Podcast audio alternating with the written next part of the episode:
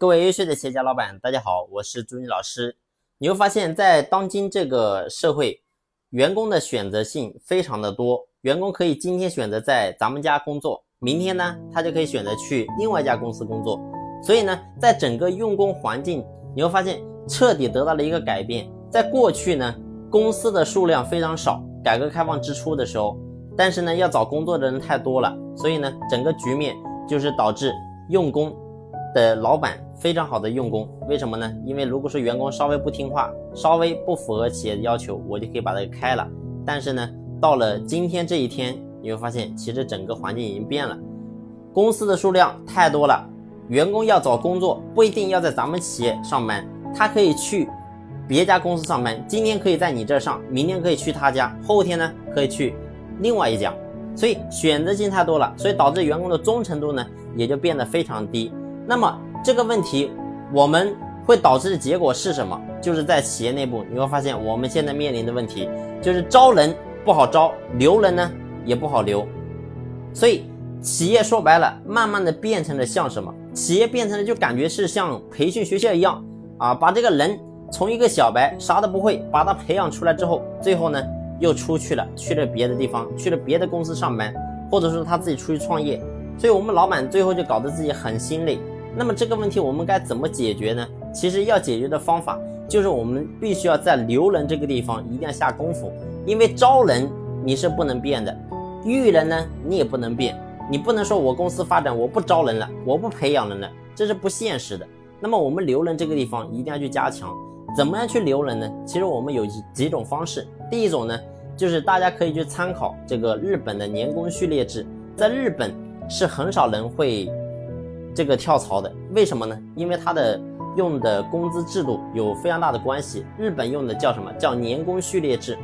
他们是什么意思？就是这个人他如果说今天来到公司工作，那么他的基本工资是会随着他干的公司的工龄越长，那么他的基本工资是会越来越高的。你比如说入职是三千块钱，那么呢，他可能会告诉你，那么你的底薪，你只要在公司一直干，你不离职。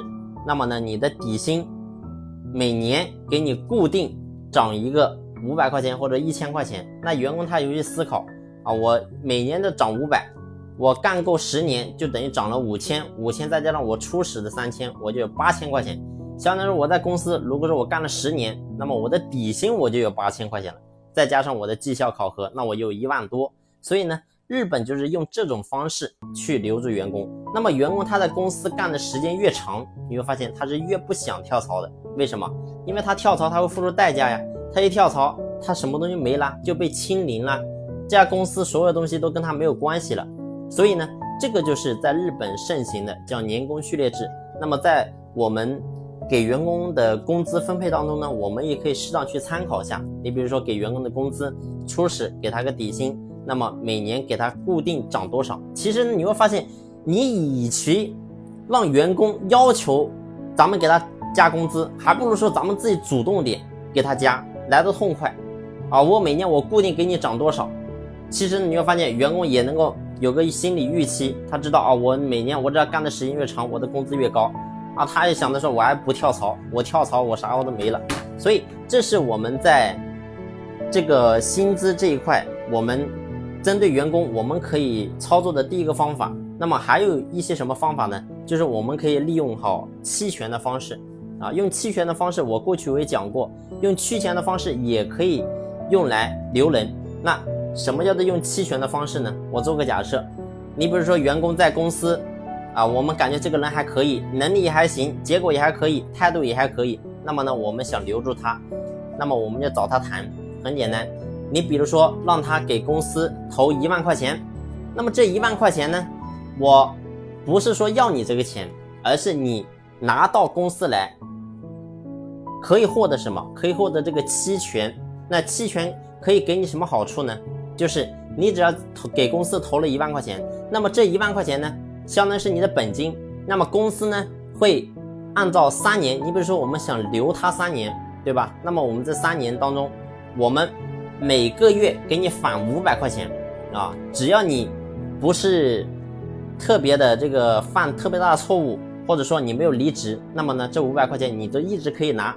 那员工也会思考，我投了一万块钱，那么我一年的话，我就有六千块钱到手，我总共我才投了一万，那么我一年多我就回本了，剩下的呢，你会发现我每个月都五百块钱分，所以员工他投了钱，那么他离职就没有这么简单了，为什么？因为他知道我投了这个本金，那么呢，如果我跑了，这个本金没没得退，而且呢，我这个每个月五百块钱的这个所谓的一个福利也没有了，所以呢，这种方式也能用来留住员工啊。包括呢，我们还有一些其他的方法，你比如说用这个老带新的方式，让这个老员工，然后呢去做这个新员工的一些思想工作，只要这个。